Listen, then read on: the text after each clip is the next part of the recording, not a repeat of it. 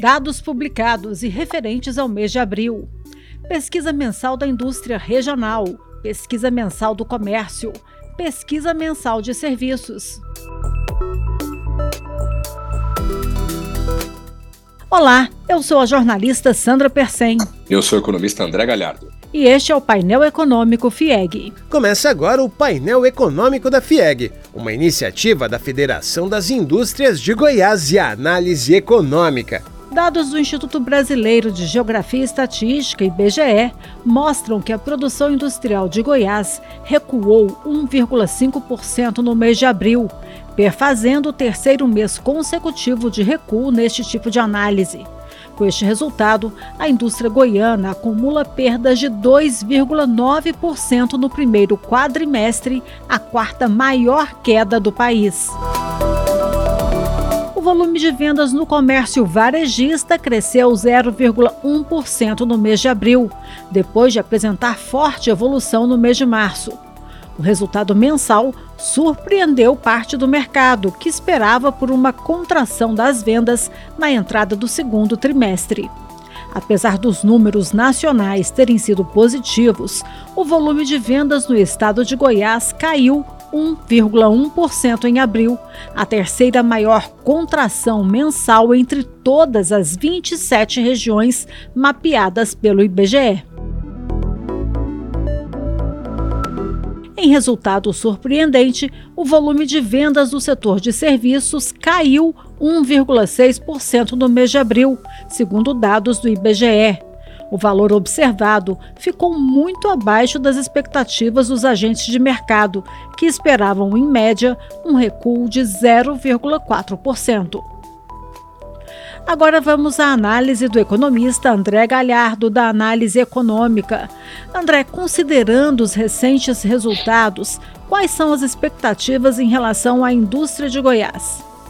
Olha, Sandra, a gente tem uma dificuldade, né? Você viu que os dados de Goiás não foram bons, né? Tanto na média móvel trimestral, houve uma queda mensal de 1,5%. No quadrimestre houve um recuo de 2,9%. Quando a gente olha o trimestre imóvel, recuo de 2,6, todos eles muito fortes. É, o que está acontecendo? Né? O problema não é o estado de Goiás, evidentemente. Né? O problema é a indústria nacional como um todo. Embora algumas regiões tenham tido uma variação positiva no mês de abril e guardem também variações positivas no trimestre imóvel, no primeiro quadrimestre. O que a gente tem visto ao longo dos últimos meses, das últimas leituras, é um enfraquecimento do poder da indústria. E parte desse, deste enfraquecimento está conectado ao aumento, né, essa manutenção da taxa de juros em 13,75% ao ano. Então a gente tem, eu sei que a gente fala muito de taxa de juros, mas é que se a gente pegar hoje, um dos principais problemas que a gente tem no Brasil é conta pública e taxa de juros. A gente tem muitos problemas para resolver, mas do ponto de vista conjuntural, de economia, de curto prazo, é isso. Enquanto a gente não resolver essa, desculpe, enquanto a gente não resolver essa taxa de juros em 13,75% ao ano, dificilmente a gente vai ver resultados diferentes para a indústria goiana e, e para a indústria brasileira como um todo. Porque é verdade, os resultados da indústria de Goiás são agudos e ele é acompanhado em grande parte por grandes parques fabri é, fabris, como o de Goiás, São Paulo, Rio de Janeiro e outros lugares também têm mostrado resultados muito ruins. E essa expectativa de melhora parte de uma redução da taxa básica de juros. A gente tem reunião na semana que vem. O Banco Central reunirá é, por meio do Comitê de Política Monetária para decidir é, os rumos do país no que diz respeito à taxa de juros. E a expectativa, infelizmente, é de manutenção da taxa de juros de novo, quase que de forma inexplicável. Então a expectativa para a indústria de Goiás é, não é boa, assim como também não são boas as expectativas para a indústria nacional como um todo. A gente precisa tirar da nossa frente essa camisa de força chamada taxa de juros em 13 0,75% ao ano. Então, demovendo o Banco Central a ideia de que é necessário manter a taxa de juros no atual patamar, a gente deve encontrar caminhos menos difíceis, né? Caminho fácil não tem no Brasil, mas caminhos menos difíceis para a indústria de Goiás e para a indústria brasileira. A boa notícia, se é que a gente pode dizer assim, que a gente precisa, a gente vive no curto prazo, a boa notícia é de que a projeção, ao menos da análise econômica, é de que o primeiro corte na taxa de juros aconteça em agosto não na reunião da semana que vem, mas na próxima reunião, que acontecerá em agosto, o Banco Central deve cortar a taxa de juros. Não existem mais argumentos plausíveis para manter a taxa de juros no patamar em que ela está. Agora, com esse grave problema de desaceleração da atividade industrial, o comércio varejista pode ser a porta de saída desse quadro de baixa produção da indústria? Olha, Sandra, infelizmente não. A gente viu um resultado positivo você mesmo acabou de dizer, um aumento de 0,1% no mês de abril. É, o estado de Goiás sofreu bastante no mês de abril, queda de 1,1%, terceiro pior resultado do Brasil, das regiões mapeadas pelo IBGE. E, e, e, assim, bom, o resultado nacional foi positivo. Vamos nos apegar a este dado. Será que o comércio varejista consegue puxar né, esse caminhão chamado Brasil? Será que a gente consegue o volume de vendas aumentando, a gente estimula a indústria novamente, sai dessa armadilha que a gente se encontra nesse momento.